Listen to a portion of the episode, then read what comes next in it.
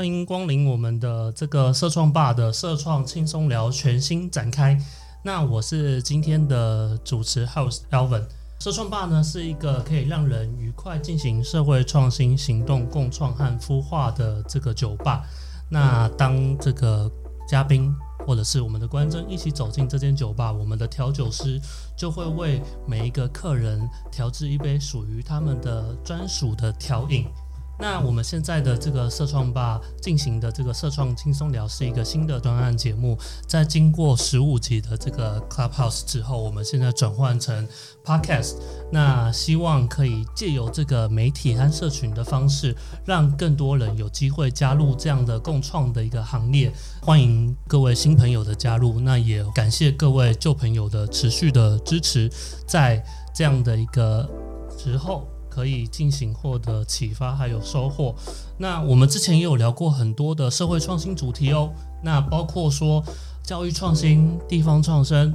城市设计、共融式邮具到 Index 设计展展开的各种社会创新的得奖作品，大家可以收听我们之前的这个 Podcast。那我们也有将这样的内容、精彩的内容放在我们社创吧的社群，在 Facebook 还有 Instagram 上面都有很多的故事。那欢迎大家的锁定。如果你有什么想法，也可以跟我们的这个社群进行持续的互动。接下来进入我们今天的社创轻松聊的正题，嘉宾，当然这个部分就是大家会很期待的。今天我们要邀请的呢是主办新装骚的主编梁子，梁子哥。Hello，大家好，我是新装骚主编，我是梁子。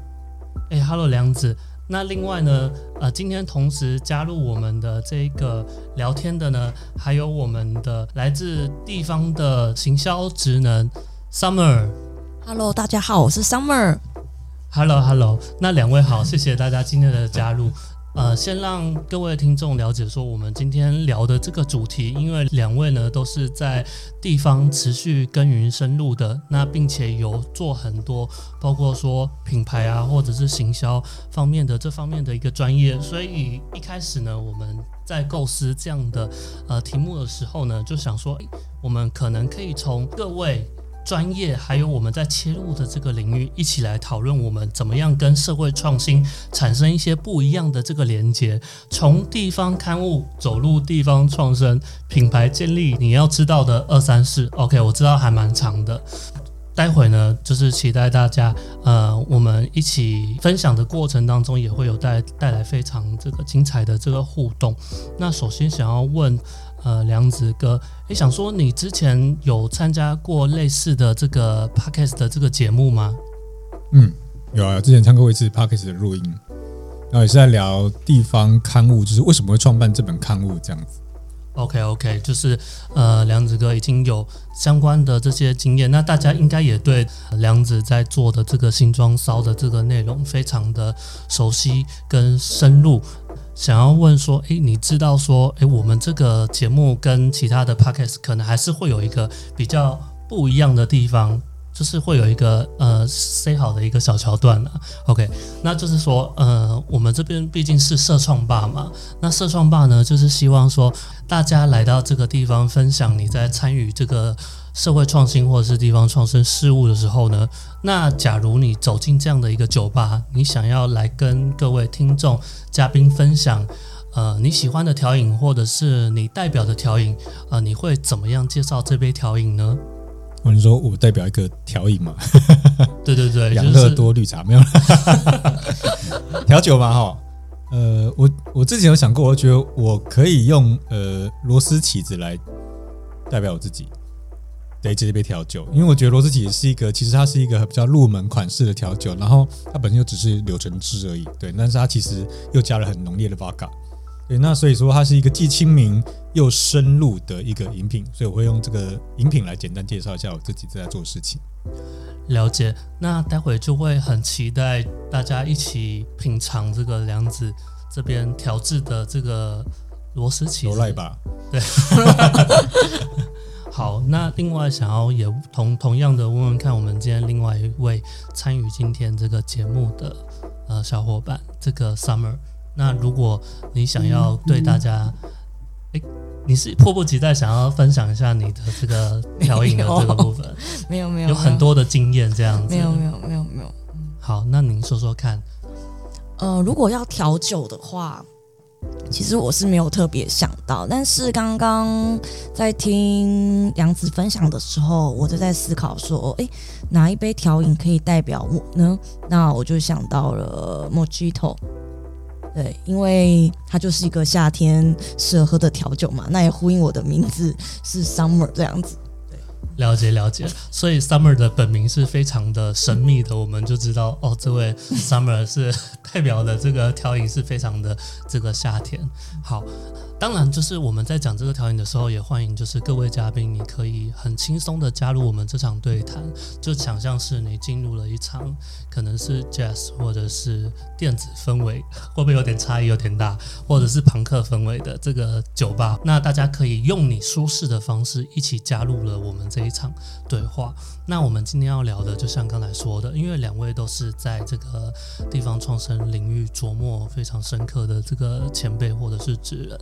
那想说，呃，大家可能都是关心这个地方或者是社会的各种事物。那我们想说，用这个角度切入，可能会跟这个社会创新、跟地方创新可能有产生不同的火花。就像刚才两位分享的这样的一个调饮，呃，可能不同的滋味、不同的调酒师，在不同的氛围，可能也有呃不同的一个风味。大家是不是有点沉醉呢？那想问，呃，一开始还是先让就是观众还有我们现场大家的伙伴一起来认识一下，就是说梁子，首先想要询问，就是说，哎，你在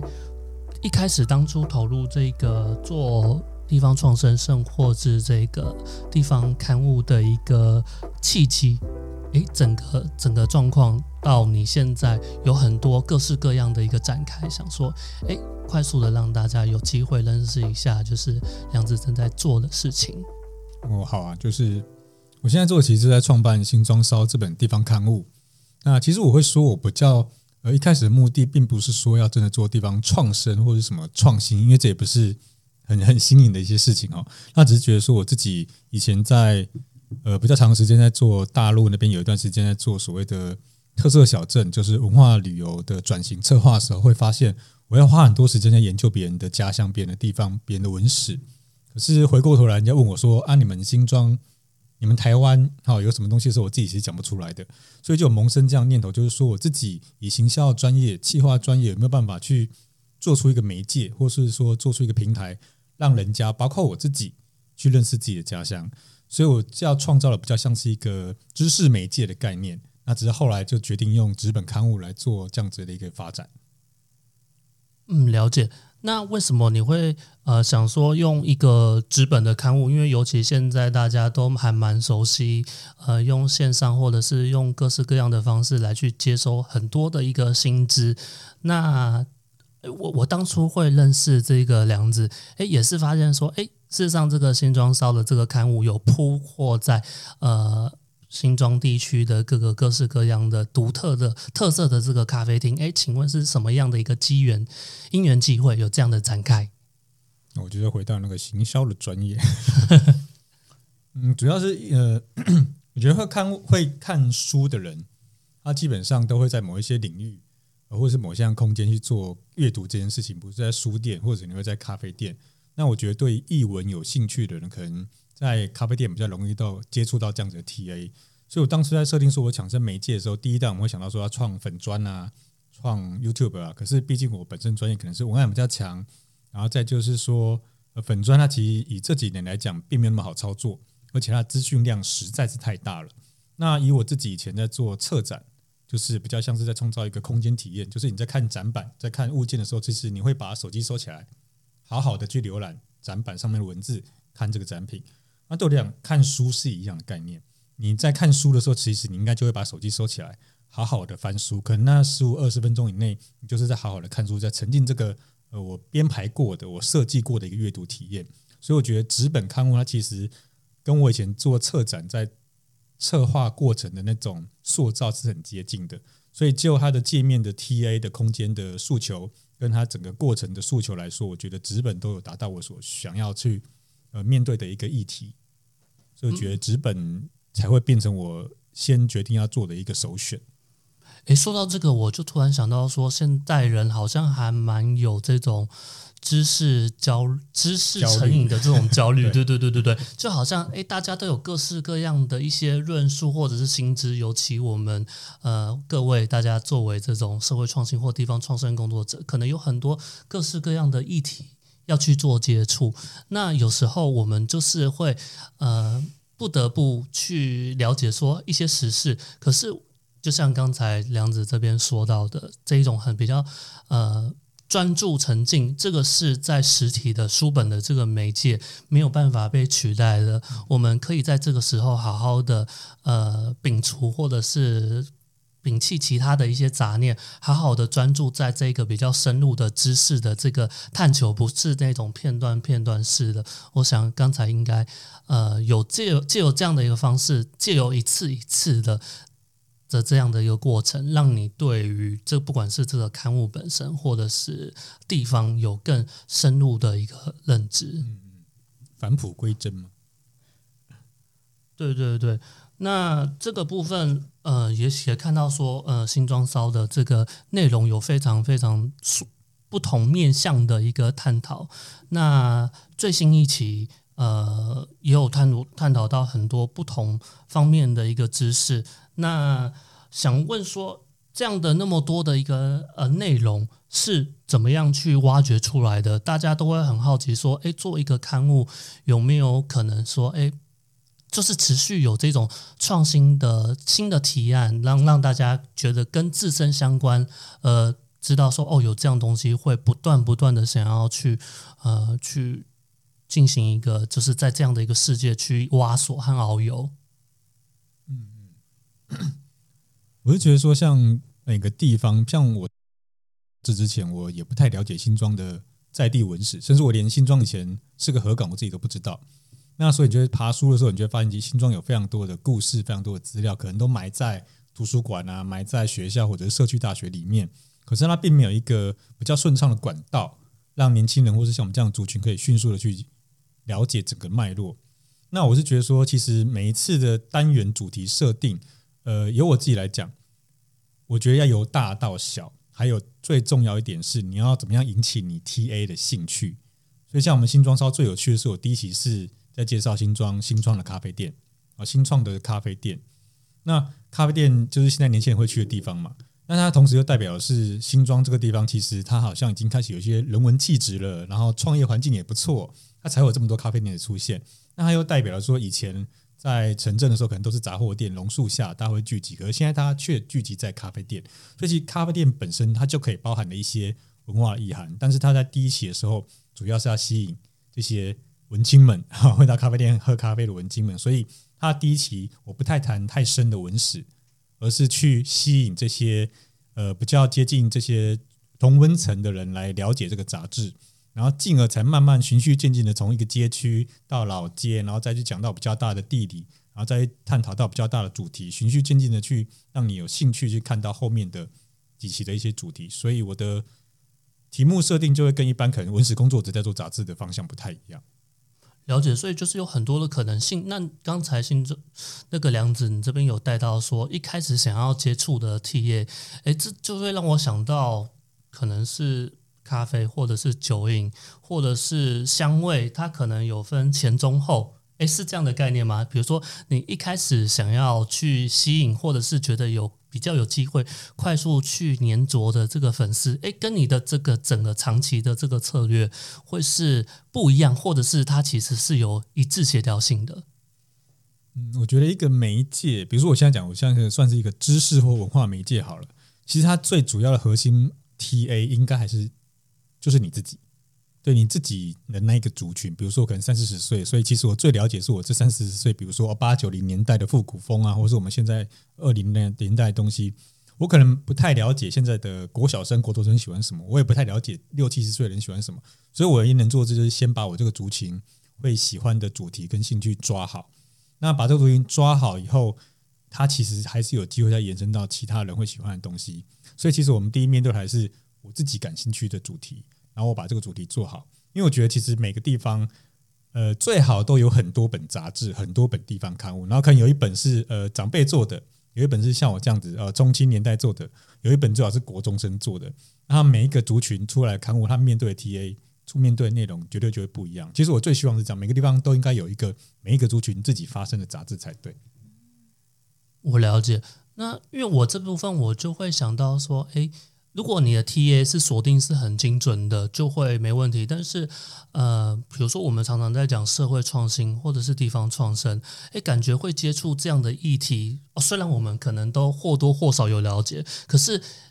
我在想说，诶，在我们是是不是可能也算是一个同温层，或者是同温层以外的人，他有什么样的机会？会觉得这个事情是跟自己自身感兴趣的，这是我想要说到的。这个市场的份额会不会是有限的，没办法去分众说那么精确的这个 TA？想要问问看，说两位、三位的这个看法。上面要先说说看。我觉得还好诶，因为我反而觉得这样的形式是非常有趣的，等于就是说透过这样的一个方式，然后让不同的族群，呃，去认识自己的，呃，重新去发现。自己生长的地方，然后呃，也让他们呃，怎么讲，就是也同，也让他们知道说，哎，原来他们家就是这个生，我从来没有，我就是我这个生长的地方是怎么多么的不一样。对我觉得这其实是一个还蛮有趣的一个呃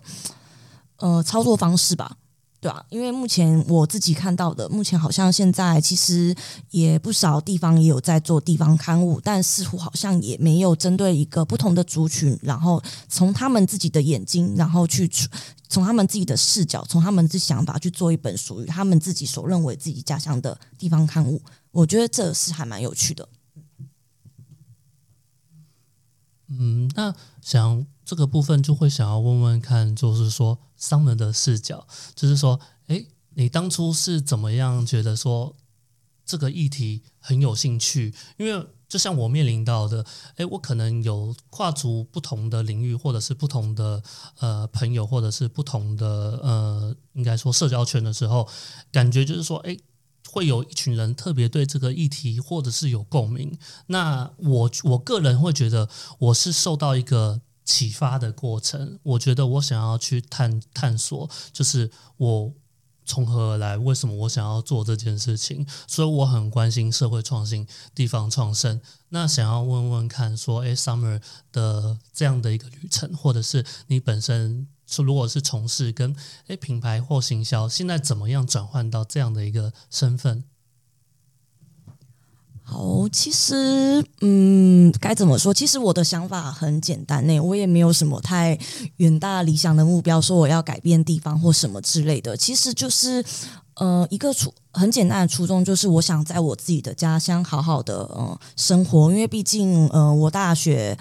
呃，从我高中毕业之后，我就北上，我就上台北，然后呃念书，然后工作，当超当了快十年的北漂族。那后来呃有一天，就是回到了家乡，我发现应该这么讲好了，就是说呢，我离开了工作，离开了七八年的工作岗位之后，我原本那个时候要出国，大概在二零。二零年初的时候，有没有打算要出国去念研究所？但因为后来疫情嘛，然后再加上因为家里发生一些事情，我就没有出去。然后我就开始思考说：“诶，那我现在要做什么？”就有点茫然这样子。那刚好后来我不知道诶，就那个时候有一个 moment，我那时候就是看到了一个呃地方，刚好有一个在分享地方文化的一个活动，我就想说：“诶，我好像。”突然有一种激动，想说：“哎，我每次我的我内心一直都想要往外跑，可是我好像没有一个机会是好好认识我自己的家乡。别人问我说你从哪里来，我从苗栗来。可是别人问我说苗栗有什么好玩的，我完全一无所知。刚好那段空白期，我就我就想说，好，就允许给自己一段时间认识我的家乡。”对，所以其实呃，从二零二零年开始，这一两年就接触了，陆陆续续接触了呃地方的人事物，那认识了一些包含也是北漂族，就是又回来返乡的青年，跟他们一些交流，也参与了一些地方事务之后呢，我就思考说，诶，在这两年的过程当中，在跟他们接触当中，我也思考说，诶，我可以做，我可以为我家乡做什么样的事情？对，因为我同时间也发现地方有一些问题，比如说，哦，虽然年轻人回来了，我看到很多年轻人，可是他们也面临到一个，就是，诶。我要怎么样好好在地方活下去？我要怎么样让这个地方变更好？这些一些问题，然后我就在思考，对啊，那我能做什么？我能为我这个地方，我我我能为我这个家乡做什么？我是不是呃，可以在呃温饱我之余，维持我生计之余，是不是也能够回馈地方做些什么？毕竟我从小。呃，年轻的时候在外读书，累积了这么多工作经验，我回到我回到了我家乡，我重新看到我的家乡，我在想，我能不能够用我自己的专业，然后来帮助地方这个发展？对，其实是一个非常微小的力量，对对，所以这是我我想做的，对啊，对啊，所以其实我觉得我的梦想真的很很伟大，没有。非常的不微不足道，我真的只能这么说，对啊，因为就是希望可以在这个地方回到家乡可以好生，而且再加上我一直认为，因为现在疫情的关系，其实现在都数位化时代了。其实说实话，我真的觉得住哪里不重要，而且高房价，我们其实说实话，年轻人都买不起房子。那既然买不起房子，那何不好好的来打造目前自己所居住的环境，让自己的生活。过得更好，也让这个地方过得更好。其实我觉得这次就是今年这两年的疫情，其实影响很多观念，就是创业或者是职业规划的观念。比如说以前大家都，你要想想看，两年前以前根本没有人在用什么线上会议这种事情，没有错。然后现在连长辈都学着要用，然后更不用说很多人是其实可以在家上班的。然后还有就是，比如说大家都不能出国了，所以国旅变得比较兴盛。那更多更多一些小地方小旅行，其实都产生了一些以前可能没有的机会。所以我觉得反而是呃青年返乡或者是在地创生或者是在地创业这件事情，它的几率其实成功率比以前更高，而且更容易被注意到。再加上现在的传播又更加有效率，然后线上的活动串联的更快，所以我觉得反而是所谓的地方创生在这样子的机会下，反而更有机会去呃比以前有一些成功的几率。不敢说成功了，我觉得是投入的意愿或者是嗯你们可以投入的一些想法可以更多。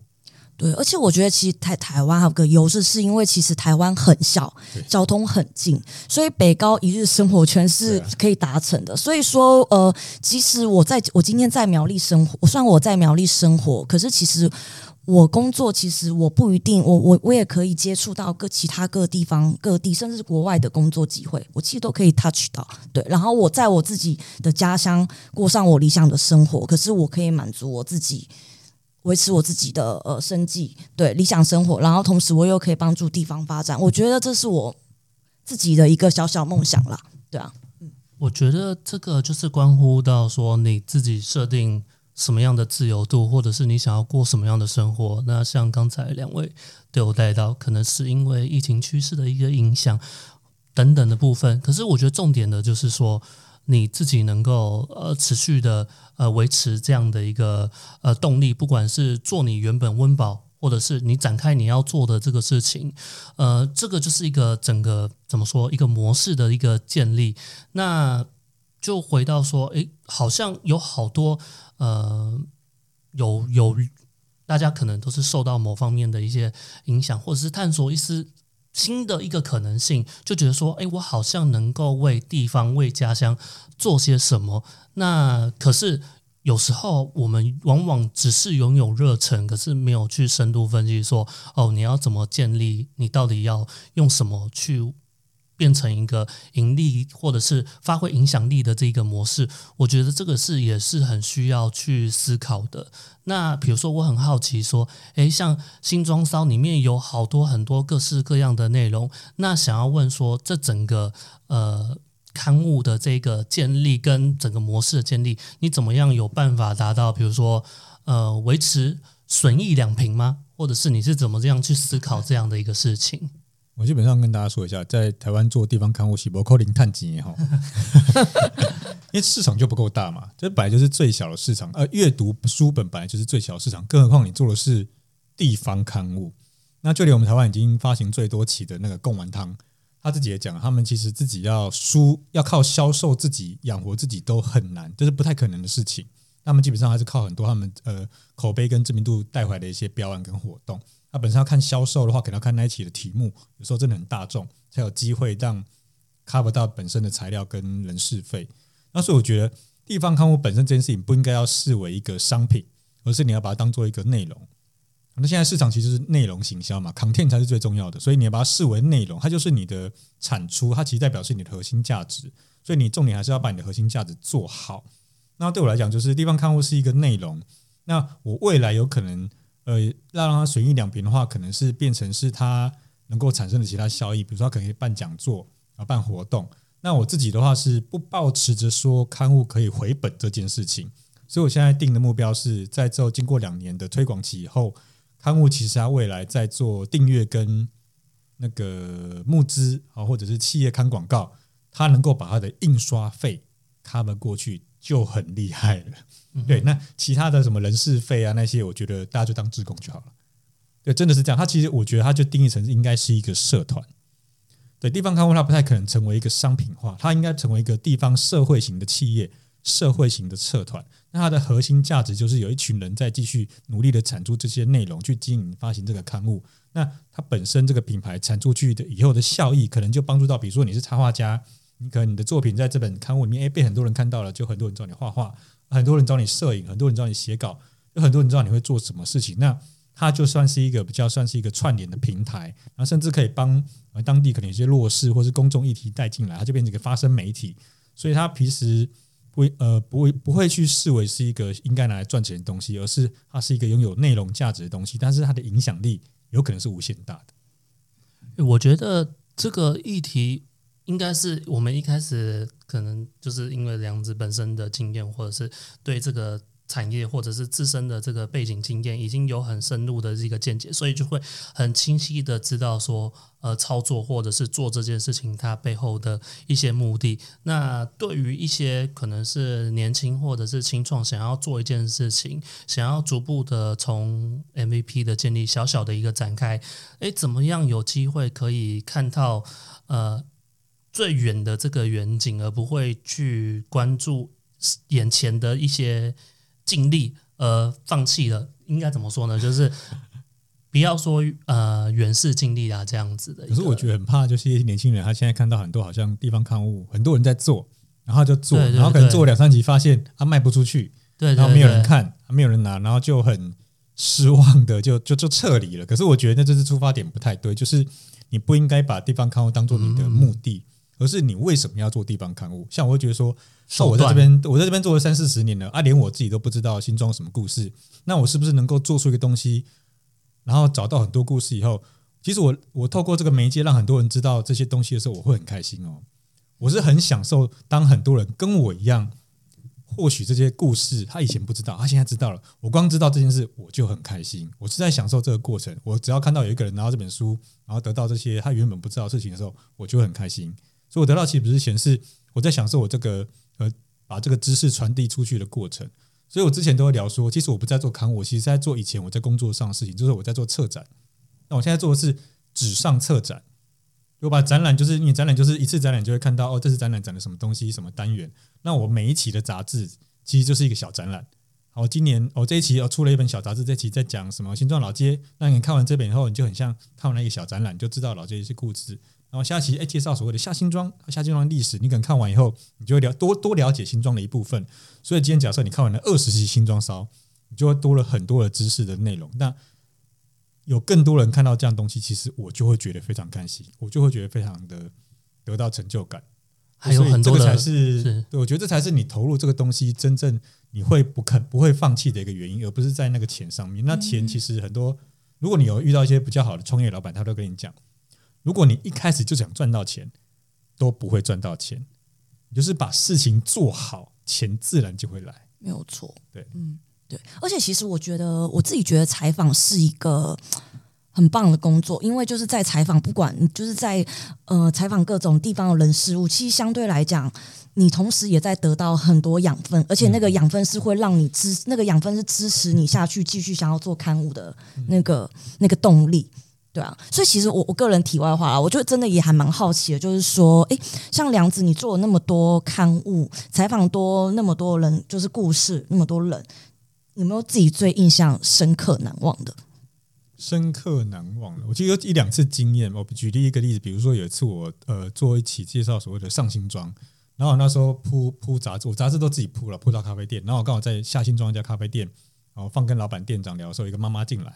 然后就说门工阿玲叫我坑下面新庄烧杂志不？我说哦好啊，就是我们有拿，然后哦，他已经知道有新装烧，他就进来拿，可是他这个妈妈应该四五应该五十几岁，然后我就觉得很怀疑，他不是我 T A，为什么会来这边拿？然后他就说啊，问家给我来提。啊，因家里在台中读在读大学，然后说赶快来拿，不然可能会被拿完。然后我就觉得哎，很棒，就是他儿子想要来拿，给他叫妈妈过来拿，妈妈就拿那本后就坐下来在咖啡店点了一杯咖啡，然后就翻开来看，然后你就可以一直听到，因为他就在我们附近，他就听到他在那边讲说，哦，我记得说要这顾 Marky 啊，因为他在下新庄，他说哦，这个地方变这样子我都不知道，哇，这个这个地方哦，原来这个啊这个地方我去过，哎，就是你可以勾起他很多回忆，而且你可以去想象说，当他拿这本杂志给他儿子的时候。会产生什么样的火花？对啊，搞不好刚儿子本来没话聊啊，因为这本杂志就说：“哎，你看，对对，就我觉得这本杂志其实我不是只有给年轻人看的哦，它其实因为是我这个我这个世代刚好是可能长辈跟年轻人都有一些共同的回忆，然后可能它产出的一些环境变化也都看得到，所以我在这几次采访过程或者跟店长、客人的沟通过程中，其实都有很多这样的反馈，就是透过这样杂志，我觉得反而把很多世代之间的记忆跟。呃，一些过程都交叉在一起，然后可以帮大家做一个串联。我觉得刚才呃有听到的，就是两位说到的很重要的，就是说我们因为喜欢这件事情而投入，然后很多人在投入这种社会创新或地方创生的议题的时候，错把呃目标当成手段和目标搞搞搞错了。我觉得这个是很重要的一个部分。那另外一位，也就是哎。另外一个部分呢，就是我们也是在做这样的过程当中，呃，现在应该怎么说呢？我们更有机会去这样的一个环境，我们更有机会去探索我们真正想要做的是什么，我们可以用什么来发挥出我们个人的一个价值。我们做的事实上还是我们擅长熟悉的这个事情，只是用一个另外一个部分。另外一个方式来演绎，来发挥出我们的价值。比如说，两位的背景正好是在策展，或是在是编辑，或者是整合行销的这个部分。那只是现在用另外一个方式包装，让别人看到说：“哦，我们事实上可以跟这个议题产生连接。”可是重点还是你怎么样跟别人差异化、区隔化？为什么这件事情是由你来做？然后你能带给别人什么样的价值？我觉得。这个部分也是我蛮期期待，就是说我们做这件事情当中，T A 就是我们自己，我们常常很容易受到感动，所以我们也希望可以把这样的感动带给其他人，一起来共共同参与在这样的一个呃系统当中。嗯嗯，我觉得就是像做地方创生，或者以后青年如果想要做类似这样的投入，我觉得永远都是第一件事就是你要先确保自己饿不死。没有错，你先饿不死，然后你再饿不死，就表示你要先可能要在职场上打滚个几年，然后你先磨练出所谓的一技之长。就是不管怎么样，你一定要有一个东西是保证你不会饿死的。那再来就去思考说，有没有机会，你这个技能是有办法融入到你想要为地方投入的这些东西啊？或许或许没有办法，或许有办法，我觉得都有可能。那比如说像我觉得呃，举举个例子，像金山有一个叫旺旺地瓜园。嗯，如赖赖家华嘛？对，我觉得那就很棒。就是你看，原本是工程师，然后回去种地瓜。那如果你是长辈或者一般人，觉得说，啊，你种地瓜，那你能跟地方产生什么关系？你就是一个农夫嘛。可是你看他后来，他做了食农教育，办了很多活动，办了北海创生论坛，然后，然后甚至号召很多回乡的青年。就是他就算只是一个很我们传统概念上的农夫。人家都可以做到这样事情，他他还不是什么我们讲的很好听的什么行销啊、企划、策展，对，所以把一件事情做好，然后做到根本，你这个东西回去回推你的呃原本的原始是想要为地方好的时候，其实都是有很多可能性的。但是记得一开始还是不要让自己饿死才是最重要的。对，而且我觉得就是还蛮多都是会嗯，我我想要投入地方事务，会有人这样讲，可是他都是仅止于在想。对，但是没有在行动。那其实我觉得行动的这个起点，它不一定一开始要大，它也可以从一件很小的事物开始。比如说，哦，我参加，就像我当时参加地方讲座，你可以从从一个参加地方，从参与公共事务开始，嗯、然后跟呃人接触，然后交流，透过人跟人之间的交流之后，得到一些灵感或是启发，然后进而再让你起身去投入。去做这些呃做这些事情，这样子对就像你刚才说到的，你因为有一个因缘契机，你去参与地方的学习性的组织，从而你想要去实践，从而展开说，哦，原来你有这样的可能性，变成现在的你，成就现在的对，我觉得我是这样子走过来。然后当然这个是需要时间嘛，因为需要慢慢的要需要耗时间去爬书，然后去整理自己的初心。其实我自己也很震惊，我这样的改变。对，因为其实我之前是非常的想要往国外发展，然后可能在国外的公司上班 之类的。对，但我不知道为什么、欸，就是真的，就像刚刚梁子说的，这一两年来，可能疫情改变了想法，真的蛮多。我现在就觉得说，我不一定要在。呃，在国外工作生活不一定是我现在唯一一定要去做的考量。我觉得在苗栗也也可以啊，就是对啊，在苗栗我这个地方我家乡也可以，我可以在这边生活，可是我可以做呃呃协助地方发展，但我同时也可以做我喜欢的国外事务的工作，这也没什么不好嘛。对啊，那甚至也我也可以把我在外面的一些经验可以带回来，跟地方的青年一起分享，对啊，这其实也算是变相的回馈地方发展。对，嗯，很多的可能性。那想要问一下 Summer，你知道呃，我们上的这个节目《社创轻松聊》，诶，很紧张会不会？你知道社创吧它的全名是什么吗？社创行动实验吧，对吗？是的，所以我们就是在这样的过程，我们希望也可以一起行动，一起实验。这个就是你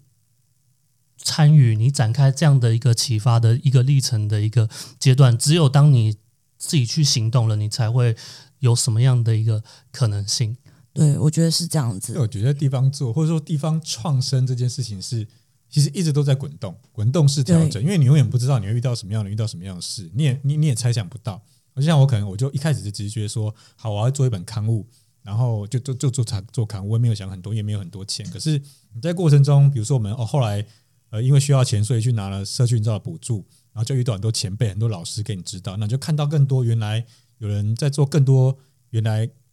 很多地方创生的事情是你原本都不知道的，你就重新从商业界踏入了这个领域，那你就得到更多的启发，那你就知道说原来可以做更多奇怪啊奇奇怪怪的事情。所以我觉得这个是需要在过程中才有办法知道说你未来还有可能透过自己的专长或经验去踏取到哪些部分。